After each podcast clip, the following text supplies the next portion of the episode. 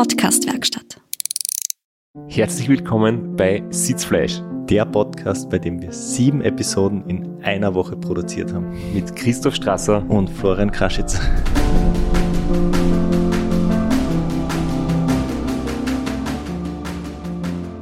Und wir hängen alle drei schon ein bisschen her. Wir haben wild eingekackelt die Wochen. Aber Service ist our success. ja, wir haben, wir leiden schon bald ein bisschen so äh, Halluzinationen, Schlafentzug oder Gedächtnisverlust.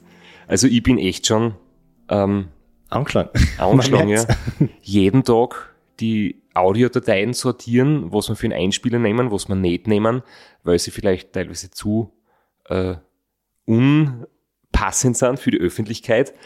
Sagen wir einfach, die Qualität passt nicht, weil der Wind so rauscht und es liegt nicht am Inhalt. Und äh, na, aber wir, wir haben das schon jetzt sehr bewusst in sehr kurzer Zeit gemacht, obwohl es wirklich anstrengend ist, gerade für dich, Flo. Äh, du gehst ja arbeiten und, und kommst am Abend immer ins Studio, aber die Erzählungen verblassen irgendwann, die Erinnerungen. Und jetzt habe ich dann doch ein paar Interviews gehabt und man erzählt dann die Geschichte beim Radio oder beim Fernsehen und dann sitze ich mit dir da im Tonstudio und denke mir, äh, die Geschichte habe ich doch schon erzählt. Dabei habe ich es wem anderen erzählt. Und deswegen schließen wir das jetzt ab. Wir sind bei Episode 9. Wir ziehen es durch, ja. Und dann gehen wir auf ein Cola, auf ein Bier. Ich glaube, ausnahmsweise auf einen Döner. Ich habe schon lange keinen mehr gegessen, aber ich bin echt schon ein bisschen hungriger. Oder auf ein Fever Tree. Genau. Aber obwohl du das jetzt noch unterbracht hast, eigentlich wieder eine werbefreie Episode. Deswegen der Hinweis, die übernächste Episode ist dann schon die groß angekündigte Feedback-Episode. Und da bitten wir weiterhin um Feedback. Also nicht wir geben euch Feedback, sondern ihr gebt uns Feedback und wir werden darauf antworten, reagieren, unsere Gedanken dazu äußern. Deswegen nutzt die Social Media Kanäle vom Straps, nutzt die E-Mail-Adresse und Vielleicht sagst du ja an die E-Mail-Adresse, du hast schon angesetzt. Sitzfleisch at christophstrasser.at Und für unser Partnerangebot.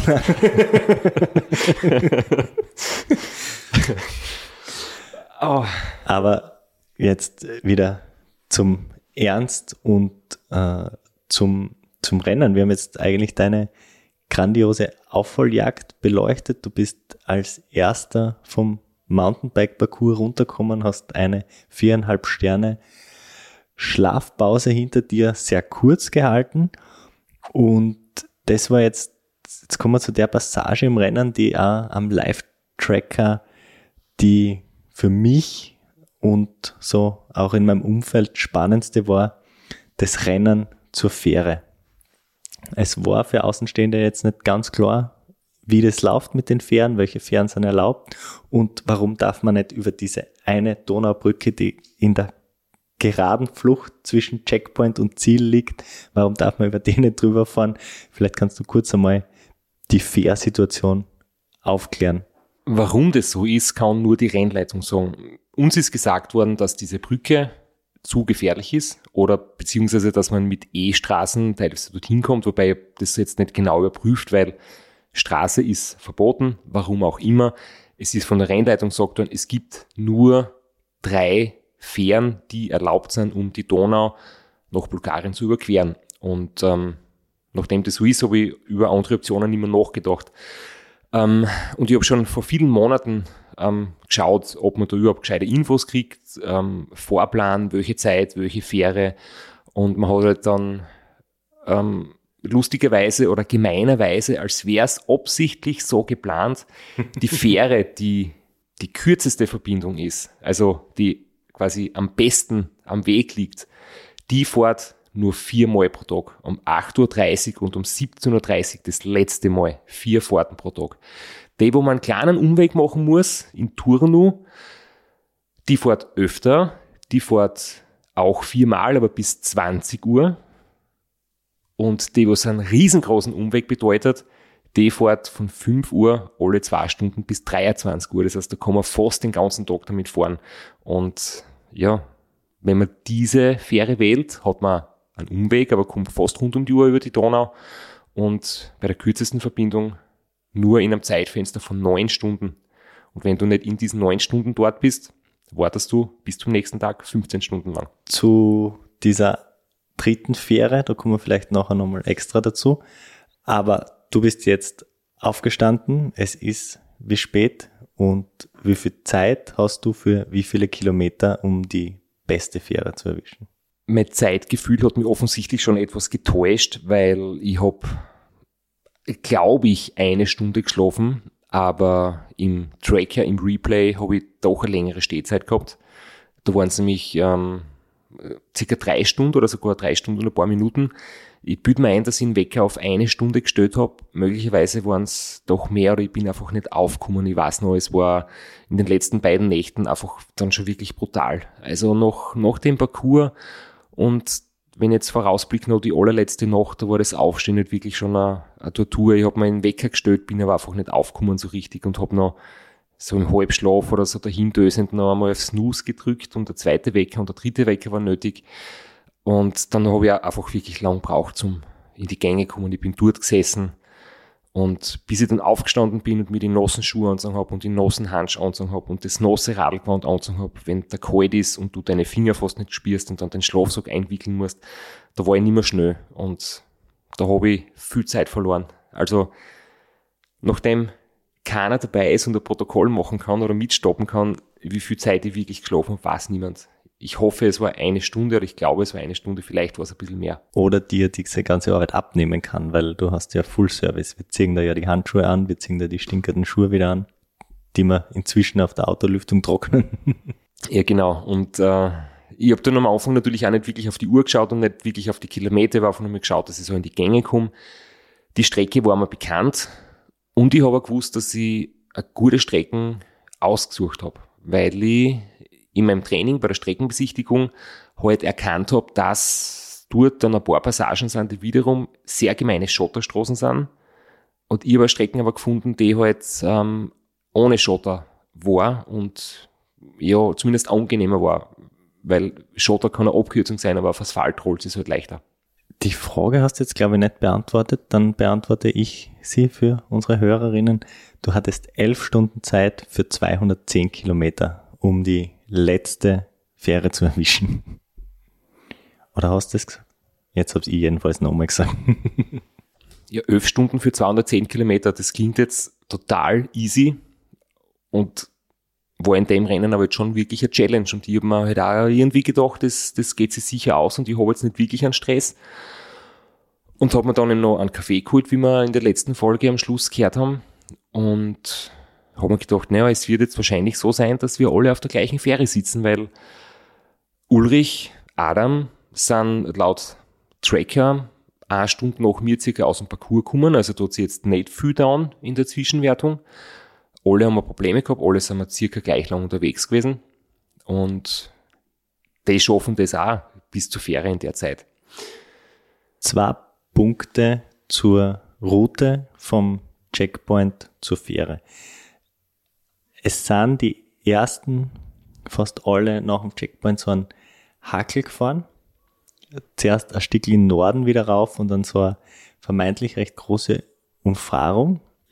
Spätere Athleten weiter hinten haben das brutal abgekürzt und das war von der Rennleitung her erlaubt. Warum hast du das nicht genommen? Vielleicht magst du kurz erklären, was da das große Hindernis war an dieser vermeintlich kurzen Strecke. Beides waren E-Straßen. Beides waren Ausnahmegenehmigungen und man hat ungefähr dort, wo ich meine Schlafpause gemacht habe, in Brezoe, ein Stück nach Norden fahren oder nach Süden fahren dürfen. Nach Norden hat es dann ähm, ein paar Möglichkeiten gegeben, einfach auf Straßen weiterzufahren.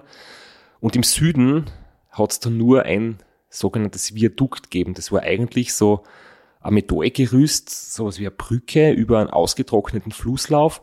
Und du hast halt auf Google Fotos und Street View gesehen und auch die Rennleitung hat ein Foto ausgeschickt. Das ist zwar nicht verboten, sondern ausdrücklich erlaubt, aber es ist halt gefährlich. Das ist wirklich, ähm, ja, mit Metallgerüst musst du mit einer Leiter oder auf einer Leiter raufklettern, das Radl schultern, rauftragen, irgendwie über das Gerüst drüber tragen und auf der anderen Seite wieder runter. Und dann hast du dort Schotterwiesenweg durch den Wald und kürzt dadurch aber ich bin mir nicht genau sicher, weil ich es einfach für mich nie im Detail angeschaut habe, aber doch einige Dutzende Kilometer ab.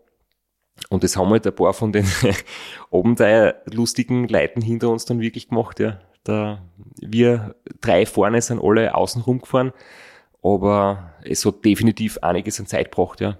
Nur, ich muss sagen, ich gehe nicht mit Carbon, Radlschuhen, eine Metallleiter raufklettern, das Radl mit einer Hand tragen, mit einer Hand mir an der Latte festhalten. Ich find's arg, dass die Leute sich trauen, aber ja, die sind halt auch in Bosnien über den Schotterberg Grenzübergang gefahren und in Rumänien über das Gerüst klettert. Ich finde es halt generell gewöhnungsbedürftig, dass ein Radlrennen nicht das ist, dass alle Leute die gleiche Strecken auf einer Straße fahren, sondern jeder kann fahren, wo er will, kann über illegale Grenzübergänge eine Grenz passieren, kann über, über Gerüster klettern, schiebt das Radl über Mountainbike-Parcours. Es ist wirklich gewöhnungsbedürftig. Ähm, aber halt genau das macht das Rennen halt so speziell. Und ein weiterer Punkt der Strecke, wir haben das jetzt so dargestellt, als wäre es einfach eine logische Verbindung vom Checkpoint zur Fähre, aber es gab eine super heikle Kreuzung, wo plötzlich man vor lauter E-Straßen gestanden ist. Und das hast du dir im Training angeschaut und warst glaube, der einzige zumindest von den Top-Fahrern, der da einen Weg gefunden hat auf der Direttissima im Vergleich zu den anderen, die da einen recht großen Umweg fahren haben müssen. Ja, ich habe nur im Training dann gesehen, wo es halt nicht geht und habe dann noch daheim wieder am Computer diese Route gefunden und das war dann so ein Schotterweg unter einer Brücke durch. Ähm, in der großen Stadt Ramnicu Valcea, wo ja die Geschichte erzählt habe vom Kaffeeautomaten, wo mich der Mountainbiker getroffen hat. Ähm, und unter der Brücke deswegen durch, weil auf der Brücke war, glaube ich, Radlfahrerverbot. Allerdings sind da einige Leute über die Brücke drüber gefahren und entweder habe ich mich getäuscht, weil es war auf jeden Fall ein Schild dort, du darfst nicht mit Pferdekutschen drüber. und ich glaube auch nicht mit Rädern. Vielleicht sind nur Pferdekutschen verboten, Räder erlaubt auf jeden Fall.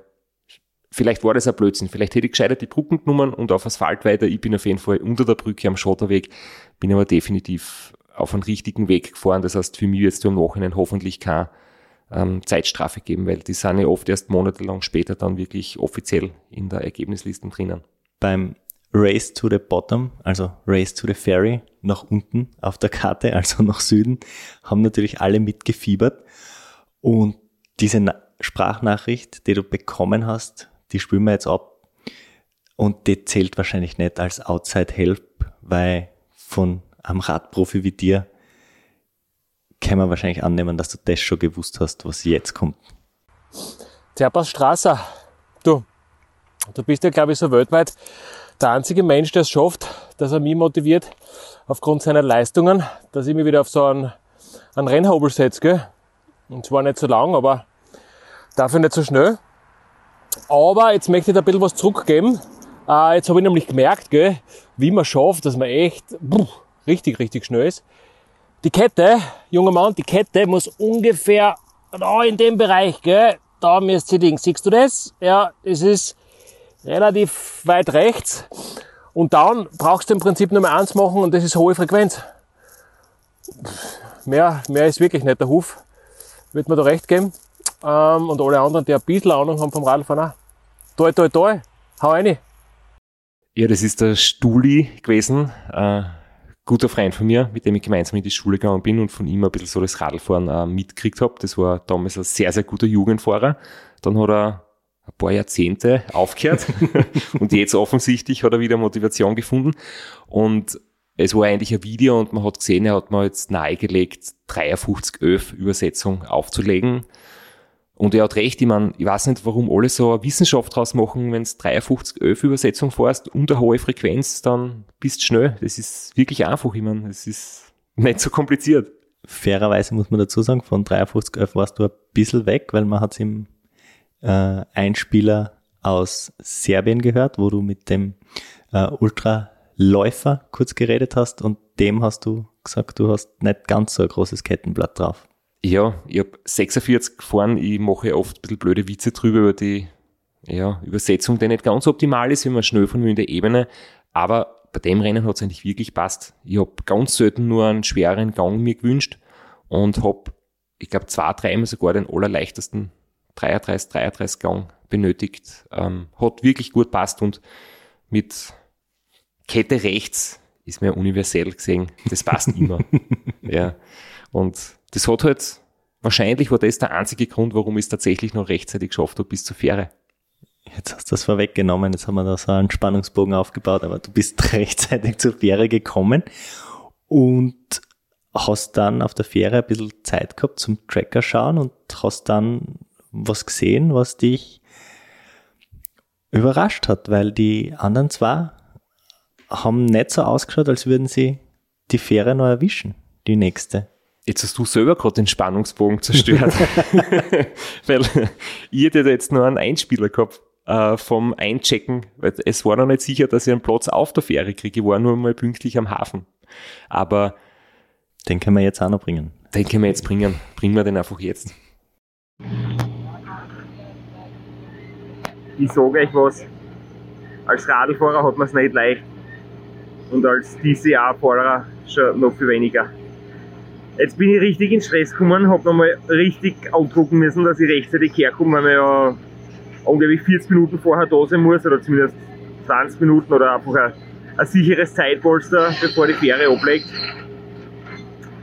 Und äh, ja, das wäre fast knapp geworden und dann ich schweißgebadet an am Check-In-Schalter und frage, uh, can I get a ticket for the ferry please? Und er schaut mir und sagt, no. Und ich sage, why not? Please, uh, I need a ticket to Bulgaria. No ticket here. But you can give me the passport. The ticket is over there. das heißt, äh, Postkontrolle hat passt und dann das Ticket halt gegenüber quasi. Und dann haben wir das Ticket gehabt für, glaube ich, 1 Euro oder so.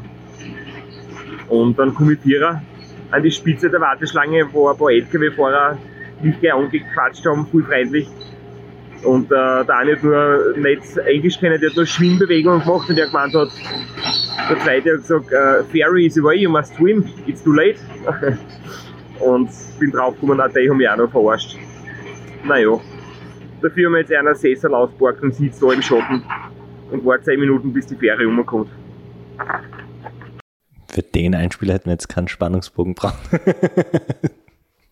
Ja, ich finde ihn, ich find ihn lustig, weil es war dort so eine gute Stimmung und ich war erstaunt, die Fähre war winzig. Da haben fünf Autos Platz gehabt und ein paar Radlfahrer oder so. Es war echt, ähm, ich kenne sonst die Fähren von der Adria, gell? Ähm, aber das war wirklich äh, sehr schmale Stelle von der Donau. Das Wasser war anscheinend auch sehr niedrig und das führt uns eh schon eigentlich zum anderen Thema. Stichwort niedriges Wasser. Ich habe es schon kurz angeteasert. Es gibt noch ein Problem mit der Fähre, die am weitesten weg ist. also ich möchte da jetzt ein bisschen ausholen. Ähm, viele Leute haben das Rennen mitverfolgt. Viele Leute haben das mitbekommen, dass der Ulrich ähm, die Fähre nehmen wollte, die ganz den großen Umweg bedeutet, nämlich die Fähre in Bechet. Und ich möchte da jetzt eben noch das dazu sagen, ähm, viele Leute haben zu mir gesagt, ich war Gig gehabt mit der Fähre. Und das war so spannend und bei der Fähre hat sich das Rennen entschieden, ich habe so ein Glück gehabt. Und ich muss jetzt sagen, ich weiß nicht, ob ich Glück gehabt habe. Ich habe drei Tage vorher geplant, dass ich für 16 Uhr oder 12 Uhr oder 20 Uhr, die Möglichkeiten waren mir plausibel, die Fähre erwischen möchte. Und am Vortag habe ich jetzt irgendwie genau gewusst, 16 Uhr ist mein Ziel, dass ich die Fähre erwische. Und ich war dann pünktlich dort. Ähm, ich finde jetzt nicht, dass das Glück war. Und ich hätte auch noch die 20 Uhr Fähre gehabt als Backup. Ich war allerdings schon sehr erstaunt, wie ich dann unterwegs gesehen habe, dass halt hinter mir der Ulrich und der Adam beide offensichtlich so gezeichnet sind vom Parcours, ähm, mit ihren Schwierigkeiten und mit, mit Verpflegung, glaube ich, hat es bei ihnen auch nicht gut hingehaut, äh, unterversorgt sind gewesen. Das sind den ganzen Tag nicht wirklich weit gekommen. Die haben dort wirklich Probleme gehabt, haben ganz, ganz viel Zeit verloren. Und dann ist halt der Vorsprung von mir von einer Stunde auf fünf, sechs, sieben Stunden angewachsen. Und deswegen wollte ich das nur so sagen, ich habe jetzt nicht das Fernglück gehabt, sondern ich war einfach pünktlich. Und ich weiß nicht, ob es Glück ist, wenn man pünktlich einen Zug erwischt oder pünktlich einen Bus erwischt. Aber. Was jedenfalls Glück ist, wenn der Straße einmal pünktlich zur Podcastaufnahme kommt, weil das ist noch nie passiert.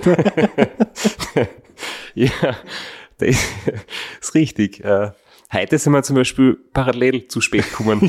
ja, das Und der Lukas hat auf uns gewartet. Aber was man definitiv sagen kann, der Ulrich hat ein Pech gehabt. Und nicht nur Pech, sondern das war ein richtiges, ein richtiges Unglück für ihn, weil er die Fähre nämlich erwischt hätte, die letzte Fähre um 23 Uhr, aber sie ist halt nicht gefahren. Und sie haben den Betrieb eingestellt, weil der Wasserstand so niedrig war. Also, ohne jetzt euer Gespräch vorwegnehmen zu wollen oder äh, für den Ulrich zu sprechen, der kann für sich selbst sprechen, aber es hat sich bei ihm unterwegs abgezeichnet, die 20 Uhr Fähre wird es nicht werden. Aber es gibt eben diese Fähre äh, weiter im Westen, die zwar einen 100 Kilometer, grob 100 Kilometer Umweg bedeuten würde, aber die bis 23 Uhr fährt. Und diesen Umweg hat er in Kauf genommen, ist dorthin gefahren, war vor 23 Uhr dort, um dann festzustellen, dass die Donau zu wenig Wasser führt und diese Fähre nicht fährt. Und über das kann man jetzt auch ewig lang diskutieren, ob die Rennleitung die Fahrer davon in Kenntnis setzen muss oder nicht. Grundsätzlich heißt es, die Fahrer müssen sich selbst über die ähm, Zeitpläne, über die Abfahrtszeiten und alles Mögliche informieren. Ähm, das besprechen wir jetzt nicht. Das hören wir dann in der Folge mit dem Ulrich und das wird wahrscheinlich ein ewiger Diskussionspunkt bleiben und das kann man nicht klären, das kann man nur sehen, wie jeder für sich möchte. Ohne dir jetzt da Überheblichkeit vorwerfen zu wollen, aber in dem Moment, wo sowohl Adam als auch Ulrich die letzten Fähren verpasst haben, war für dich auch klar, dass das Rennen entschieden ist, oder? Weil äh, 15 Stunden Vorsprung, allein dadurch, dass du die Fähre erwischt hast und die zwar nicht, für die letzten 350 Kilometer. Man muss sich das so vorstellen, jetzt haben, ähm, der Adam hat schon in Simnicea, das ist die Ortschaft in Bulgarien, ähm, sie dort anscheinend ein Zimmer genommen oder zumindest eine lange Schlafpause gemacht, weil die Fähre geht um 8.30 Uhr in der Früh. Und wenn du jetzt ähm, am Abend, am späten Abend in der Nacht hinkommst, kannst du halt wirklich einige Stunden pausieren und bist am nächsten Tag ausgeschlafen. Und ich bin schon um 17 Uhr angekommen in Bulgarien, also 15 Stunden vor meinen Verfolgern, wo jetzt allerdings fünf, vier oder fünf Leitern am gleichen Boot waren. Ähm, das heißt, für sie war es dann wirklich so ein, richtiger Zielsprint oder richtiges Rennen nochmal mit quasi Neustart auf der Fähre.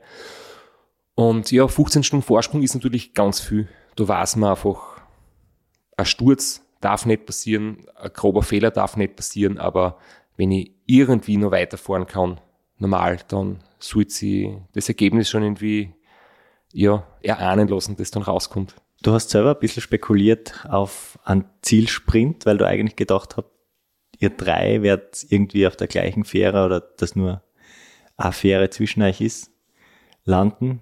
So durch dadurch, dass du es als einziger geschafft hast, noch oder noch die Power gehabt hast, nach dem Parcours die Fähre zu erreichen, war das Rennen dadurch entschieden. Aber die, der Kampf um die Plätze war dann natürlich gigantisch. Das war wirklich ein Gemetzel, möchte man fast sagen. Da waren fünf Leute auf, auf der gleichen Fähre. Und das war cool zum Zuschauen, aber wahrscheinlich sehr frustrierend für die ersten zwei, die ihre Fähren so knapp verpasst haben und dann so viel Zeit verloren haben und die anderen wieder zugekommen lassen. Was sie allerdings erspart haben, und das war für mich ähm, ganz schlimm, ich bin ja mit der mittleren Fähre gefahren, habe mir am, am, Weg zu den Fähren halt immer wieder die Alternativrouten angeschaut. Ich habe für alle drei Häfen die Route erarbeitet. Ich habe noch Verbindungsrouten erarbeitet, wenn wir unterwegs sind, wie noch mal den Plan ändern muss oder so, je, nach, je nachdem, ob ich zu früh oder zu spät bin. Und ich habe dann halt in Bulgarien zum Beispiel gesehen, ich bin von der mittleren Fähre zum anderen Hafen, wo dann die fünf rübergekommen sind. Da war die Straßen echt eine Katastrophen und ich bin in Bulgarien ausgestiegen und der erste Eindruck war nicht gut. Es war halt wirklich, es war jetzt nicht das echte Bulgarien, sondern es war einfach nur dieser Hafen und da war die Tankstelle war fürchterlich, das öffentliche Klo war abgedreht, kein Wasser ist geflossen, aber trotzdem waren die Leute dort am Klo. Dementsprechend hat es dort ausgeschaut. Es waren Autowracks dort. Es war einfach wirklich ähm, nicht schön. Und ich habe mir gedacht, okay, ich würde jetzt nicht lang bleiben. Ich habe eigentlich gedacht, eine kleine Kaffeepause oder irgendwie ein paar Minuten quasi zelebrieren, dass ich da jetzt gut drüber gekommen bin. Ich bin gleich weitergefahren und die Straßen waren auch ganz schlecht. Also Schlaglöcher, ähm, Kanaldeckel waren irgendwie so 30 Zentimeter versenkt im Asphalt. Du hast wirklich so einen kleinen Schacht gehabt. Bei jedem Kanaldeckel, wenn du an mit dem Vorderreifen erwischt, dann liegst du im Krankenhaus.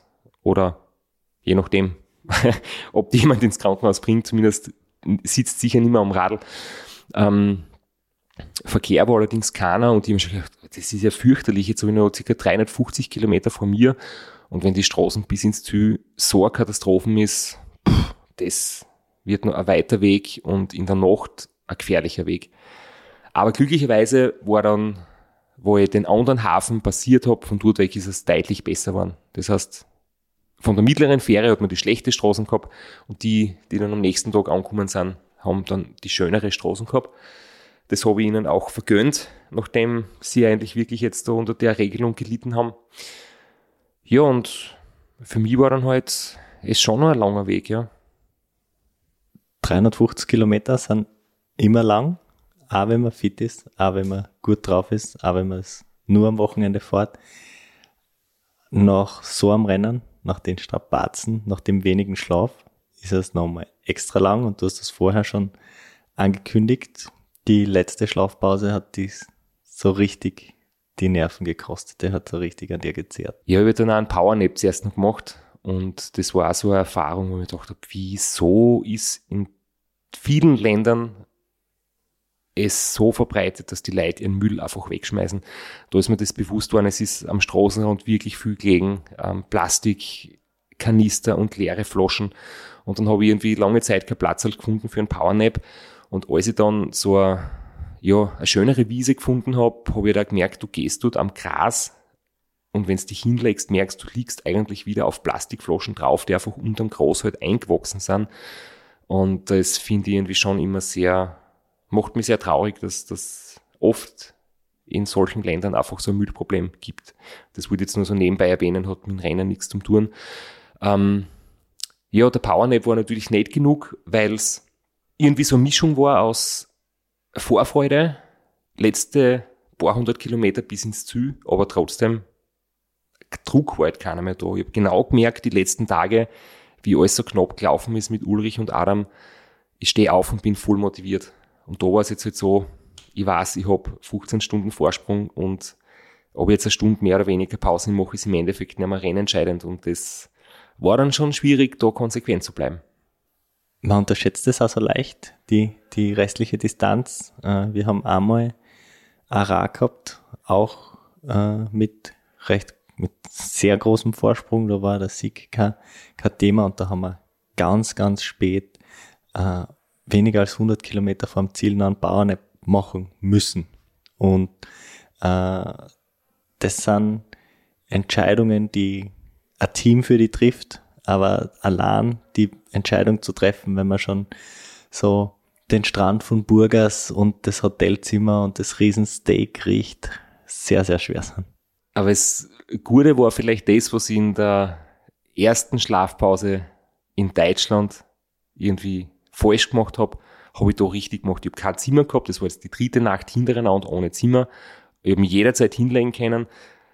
Das hat's flexibel gemacht, wie ich gemerkt habe, es geht wirklich nicht mehr. Und andererseits, es war so ungemütlich. Ich habe lange Zeit nichts gefunden und du, du kannst dann auch trotz aller Müdigkeit nicht sehr lang schlafen, weil der Schlafsack ist schon nass, das Gewand ist nass. Ich habe dann so a, wieder so eine Wiese, rund, rundherum war Getreidefeld irgendwie, habe ich dann gefunden, weil zuerst in der Stadt, ich habe das jetzt am Tracker nicht angeschaut, wahrscheinlich sieht man, dass ich da ein bisschen zickzack gefahren bin, ähm, Seitengasse, Dorfplatz, hinter der Kirche, nirgends hat's passt, überall waren Hunde und dann habe ich irgendwie einfach auswärts dann irgendwo was gefunden am Rand von einem Getreidefeld und ja, ich weiß noch, wie ich aufgestanden bin. Ich bin einfach ewig nicht in die Gänge gekommen. Ich bin dort gesessen, aufrecht und ja, hab ein bisschen Schüttelfrost gehabt und hab mich nicht ganz selbst bemitleidet, aber mir echt gedacht, nein, es ist, ich muss weiter, aber ich kann nicht weiter, aber ich muss weiter. Es ist so ungemütlich und ich, ja, das war ein längerer Prozess, bis ich dann wieder am Radl gesessen bin.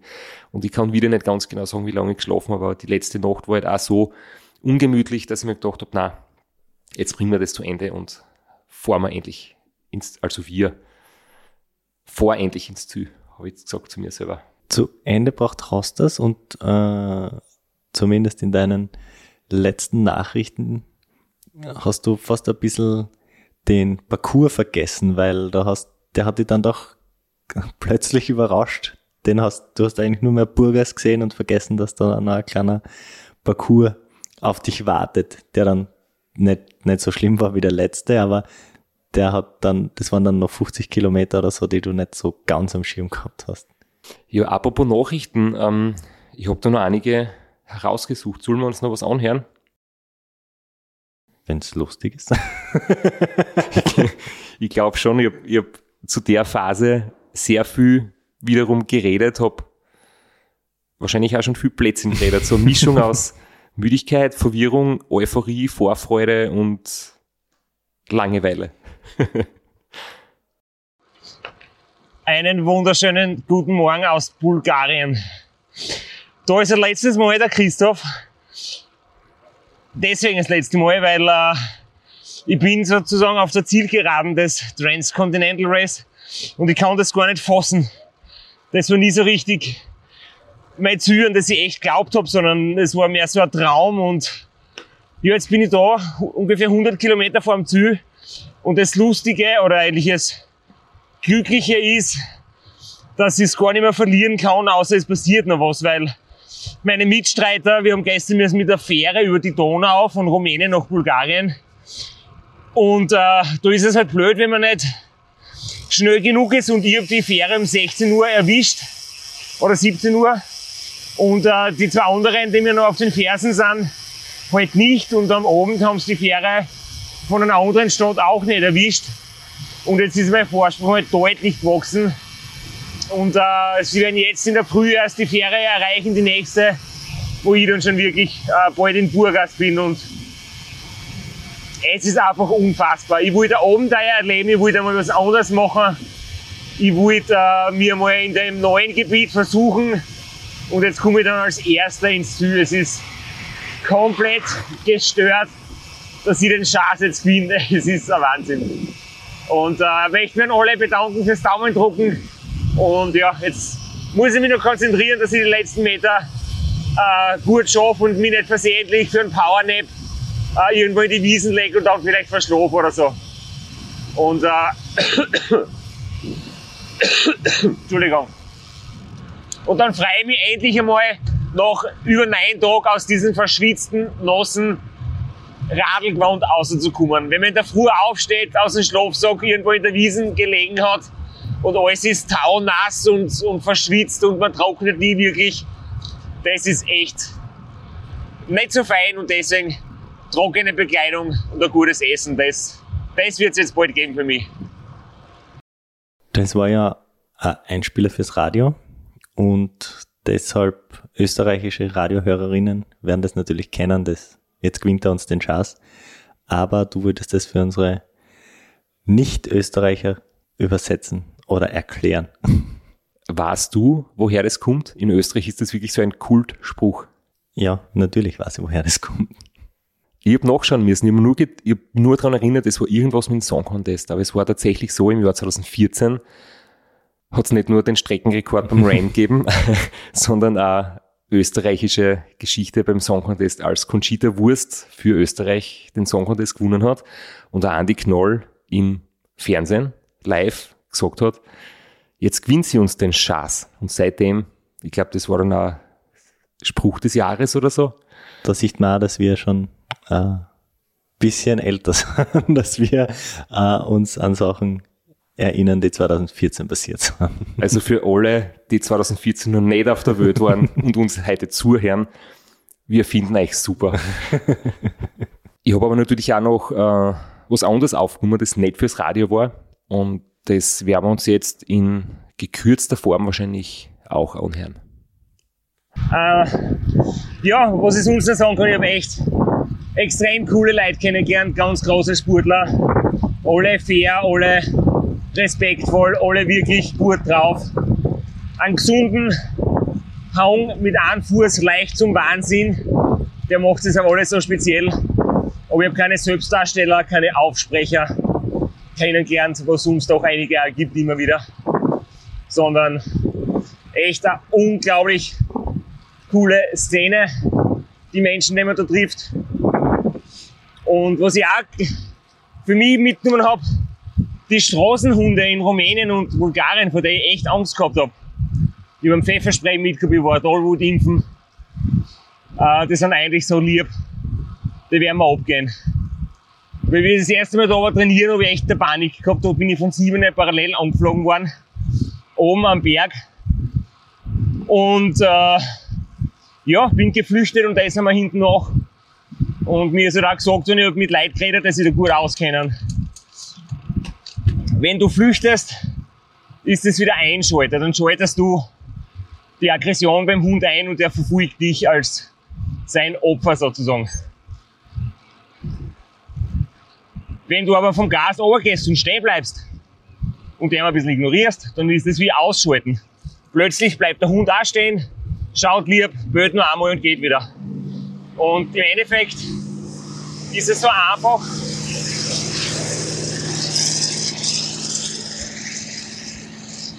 ist es so einfach, mit den Hunden umzugehen. Das hat mir halt echt schon Spaß gemacht. Ganz langsam fahren, dann werden sie auch immer langsamer. Ein bisschen schauen, Manchmal hilft sogar Umböen. Auch ganz witzig. Man, als Steirer ist es ja fast absurd, wenn du sagst, du musst Wölpen umböllen. Das ist ja per Definition gar nicht anders möglich. Aber generell, wenn du Wuff, Wuff machst, dann beim ersten Mal zieht der Hund ein bisschen die Ohren ein, denkt sich, was ist denn das für ein komisches Viech da neben mir? Zwei Laufradl und böen kann's auch. Und wenn du noch einmal lauter böst, dann zieht er das Schwanz allein und dreht um und ist weg. Ganz witzig. So einfach geht's, braucht man gar kein Pfefferspray oder sonst was. Ja, jetzt hast du mir Gas geben. Und äh, am Abend dann hoffentlich, dass die anderen auch ins Ziel kommen. Äh, mit einem Bierchen die anderen empfangen und, und einmal anstoßen auf ein sau geiles Rennen. Weil ich mir nie gedacht hätte, dass es so ausgehen kann. Komplett unglaublich für mich für mich selber die größte Überraschung, seitdem ich Radl fahre, dass ich da als Erster ins Ziel komme. Es klingt so krank und es ist es eigentlich auch. Hast du deine Hundetheorie schon gegengecheckt mit dem Hundetrainer, mit dem du vorm Rennen zusammengearbeitet hast? Oder war das jetzt nur so aus der Euphorie heraus, weil du halt einfach Glück gehabt hast mit den Hunden? es war, glaube ich, beides. Ich war da einfach in so einer Stimmung, wo ich irgendwie jeden umarmen hab können und ähm, am liebsten hätte ich alle Hunde auch umarmt. Natürlich habe ich ein bisschen Glück gehabt und im Training habe ich jetzt mich Pech gehabt, habe ich echt eine brenzlige Situation erlebt, oben am Berg, am Parcours und war dementsprechend, ja, schon vorsichtig bis ängstlich. Aber ich habe da nicht wirklich gemerkt, vom Radl absteigen ähm, löst das Problem wirklich, wirklich oft. Und wenn du echt Pech hast und ganz böse Hunde erwischt, die vielleicht schon eine schlechte Erfahrung gemacht haben oder geschlagen worden sind, dann hast du natürlich eine andere Situation. Die habe ich immer zum Glück gespart. Es hat auch Teilnehmer gegeben, die Hundebisse erlitten haben. Und es ist dort ein Problem. Aber wie gesagt, in dem Einspieler habe ich gerade irgendwie sehr viel Glückshormon in mir gehabt und habe das halt in einem sehr vereinfachten Ton irgendwie dargestellt, die Geschichte. Die Befürchtungen zum letzten Parcours haben sie dann auch nicht bewahrheitet. Das war jetzt nicht noch einmal wie der Parcours davor, sondern es war ganz normale Straßen, war gut zum Fahren und die 40 Kilometer waren schnell absolviert. Beinahe. Ich bin eingebogen in den Parcours und war nach einer Kreuzung, habe ich gedacht, das gibt's nicht jetzt wirklich Schotter. Echt jetzt? es war ganz ein böser Abschnitt wieder, aber das war halt nur ein Kilometer und danach war es wieder normal quasi. Das war ich mir schon gedacht, wenn das jetzt 45 Kilometer so durchgeht, dann kann ich meine Finger abschneiden, weil dann spiele ich einfach nichts mehr. Ähm, nein, es war dann okay. Also der letzte Parcours war wirklich so zum mehr oder weniger Durchrollen. War zum Glück kein großes körperliches Problem mehr, allerdings halt wieder ein bisschen mehr Verkehr, Gegend von Burgas. Du hast wirklich noch am Ende kein Risiko eingehen, nicht unkonzentriert werden und erst dann ganz am Schluss, wirklich die letzten, ich glaube vier Kilometer war das, da war der Parcours wieder aus und da hast du wieder gedacht, okay, damit man es nicht vergisst, dass man beim Transcontinental Races waren die letzten vier Kilometer auf einem Erdsandweg. entlang dem Strand. Weil das Lustige ist, nach Burgas gibt's eine Autobahn oder den Strandfußweg auf Sand. Sonst nix. Und das heißt, wir sind ganz am Schluss ja, über den Sound ins Ziel eingefahren. Gleich das Strandfeeling mitgenommen. Der Zieleinlauf beim Ram ist ja legendär aufgrund seiner Nicht-Glamourosität. Wie war es dort? Äh, am Tracker hat es ausgeschaut, als hätte das äh, Mediacar oder das Crewcar richtig zu tun gehabt, rechtzeitig im Ziel zu sein. Waren die vorbereitet auf dich schon? Ich muss ehrlich sagen, ich weiß es gar nicht. Es war im Ziel ähm, Apitura. Das ist einer von den Sponsoren des Rennens und äh, mein Ausstatter mit den, mit den Radtaschen sehr zu empfehlen. Ähm, der tut quasi so die Schirmherrschaft gehabt über das Finish und ja, die waren glaube ich schon vorher dort oder sind erst mit dem Auto gekommen. Ich habe keine Ahnung. Jedenfalls, ähm, bevor ich im Züber habe ich äh, an meine Gruppe mit meinen Freunden noch eine kleine Nachricht geschickt. Oh, jetzt fahre ich gerade die letzten Meter. Natürlich wieder so ein räudiger Feldweg mit so einem Sound, was mir jetzt vorher schon zweimal leicht gefressen hat. Aber Alter, jetzt bin ich dann wirklich da. Ich kann es echt nicht glauben. Es ist so komisch, alleine anzukommen. Keiner da, mit dem man sich freuen kann. Es ist echt, echt seltsam. Aber danke an euch alle, dass wir unterwegs viel austauschen haben können. Das hat mir wirklich viel getaugt. Das hat mich extrem viel gehaut. Und ja, es war wirklich, wirklich geil. Ich habe immer das Gefühl gehabt, ich bin mit euch unterwegs und nicht allein. Äh, und immer wenn ich mich umdraht habe in der Nacht, wenn ich ein bisschen miert war und mich nichts mehr auskennt habe, ist mir aufgefallen, scheiße, ich bin eigentlich doch komplett allein. Und wenn ich aufgewacht bin nach einer Schlafpause, allein anziehen, wie die tauben Finger und die eingeschlafenen Fiers, und die schwabbeligen Knie aufstehen vom Boden. Das war dann auch ziemlich äh, ernüchternd, das allein machen zu müssen. Es geht, aber es macht auf jeden Fall mit einer geilen Partie viel mehr Spaß alles zusammen. Aber das besprechen wir dann ein anderes Mal. Ich hole mir jetzt den Stempel, gehe liegen und äh, dann melde ich mich nochmal. Danke euch alle. Trotz allem sehr emotional bisschen Gänsehautmoment jetzt bei dieser, dass ich es wieder höre, so im Podcast. Aber wie war dann die tatsächliche Zieleinfahrt? Das war jetzt so die, die Victory Lab am Strand, mein Herz knistern die ganze Zeit. Die Leute, die da waren, waren sehr herzlich und es war wirklich schön. Alle drei? naja, es waren vier, fünf oder sechs oder so. äh, nein, es ist wirklich eigenartig. Also, wenn man jetzt Race Around Austria Verhältnisse hernimmt, wo tausende Leute beim Marktfest sind und, und du fährst durch Spalier auf die Bühne, von dem braucht man eh nicht ausgehen, aber zum Ram im Vergleich ist es doch nochmal eine Spur simpler gewesen. Ähm, weil ich bin ja dann am Strand hingekommen und es ist dann halt so ein Sonnenschirm unter Tisch und äh, da sitzen die Leute von Abitura und, und die Leute klatschen und, und freuen sie und es sind wirklich eine Handvoll Leute da. Aber dann kriegst du den Stempel und dann ist mit die Leute plaudern angesagt und irgendwie alle freuen sich mit dir. Aber es ist total witzig irgendwie. Es gibt kein Zielbogen, es gibt kein Interview, es gibt kein, ja gut, ein Foto gibt es, es gibt dann so das offizielle Finisher-Porträt. Und dann denkst du so, okay, und jetzt? Was ist jetzt? Äh, irgendwie, ich habe dann noch ein Getränk gekriegt, ähm, alkoholfreies Bier. Und ja, was sehr schön war, die Frau vom Ulrich war da und hat äh, mich sehr herzlich begrüßt und mir gratuliert. Das hat mich wirklich gefreut, habe ich zum ersten Mal kennengelernt. Und ja, dann habe ich gedacht, okay, ähm, müde bin ich, hungrig bin ich, ich kenne mich nichts aus, ich will einfach heim. Ja, wenigstens hast du ein Zimmer schon gehabt und hast grob gewusst, wo du hin musst. Äh, Dusche, Bett hat auf dich gewartet. Was nicht auf dich gewartet hat, war Gewand, das kein durchschwitztes, nasses Fahrradgewand ist. Ja, du hast teilweise recht. Also ein Hotelzimmer hat auf mich gewartet, oder besser gesagt so, so, so ein kleines äh, Selbstversorgerzimmer. Und ich habe mir im Vorfeld was hergeschickt. Also ich habe einen Rucksack in eine Schachtel gegeben und äh, da war eine Unterhosen drinnen, eine Bodyhosen, eine lange, nicht die, was ich mitgehabt habe, und ein T-Shirt und halt einfach so das Nötigste. Nur ich habe dann die Unterkunft nicht gefunden.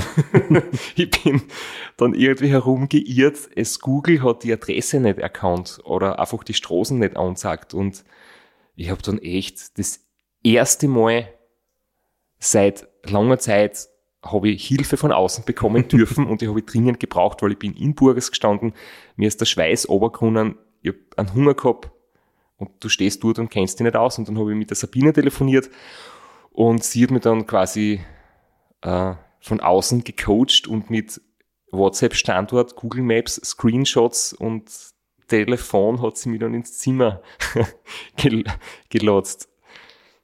So, ich habe den Kri jetzt in sein Apartment gelotst, weil das hätte er jetzt allein nicht ganz gefunden.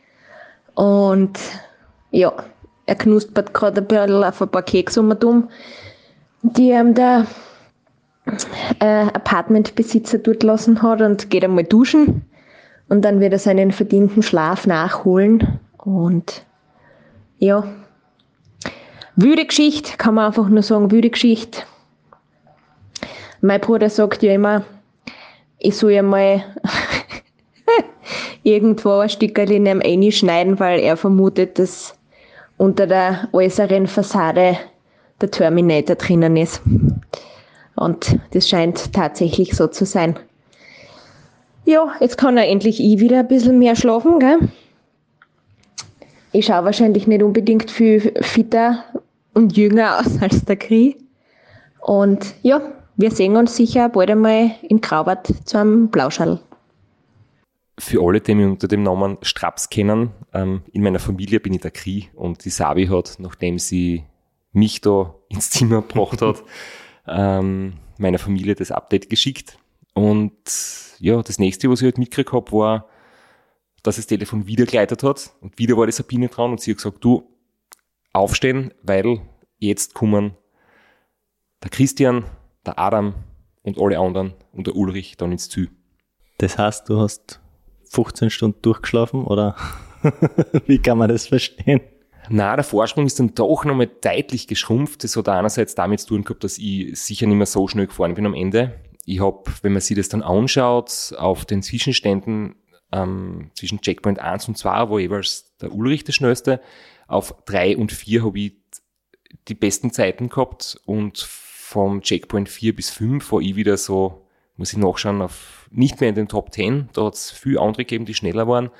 Und da ist halt ordentlich wieder aufgeholt worden auf mich. Und gerade die, die sich dann um die Plätze äh, gestritten haben und die teilweise diese Abkürzung über dieses Metallgerüst genommen haben, haben da einige Stunden rausgeholt. Es waren dann acht, neun und zehn Stunden hinter mir, sind die anderen ins Ziel gekommen.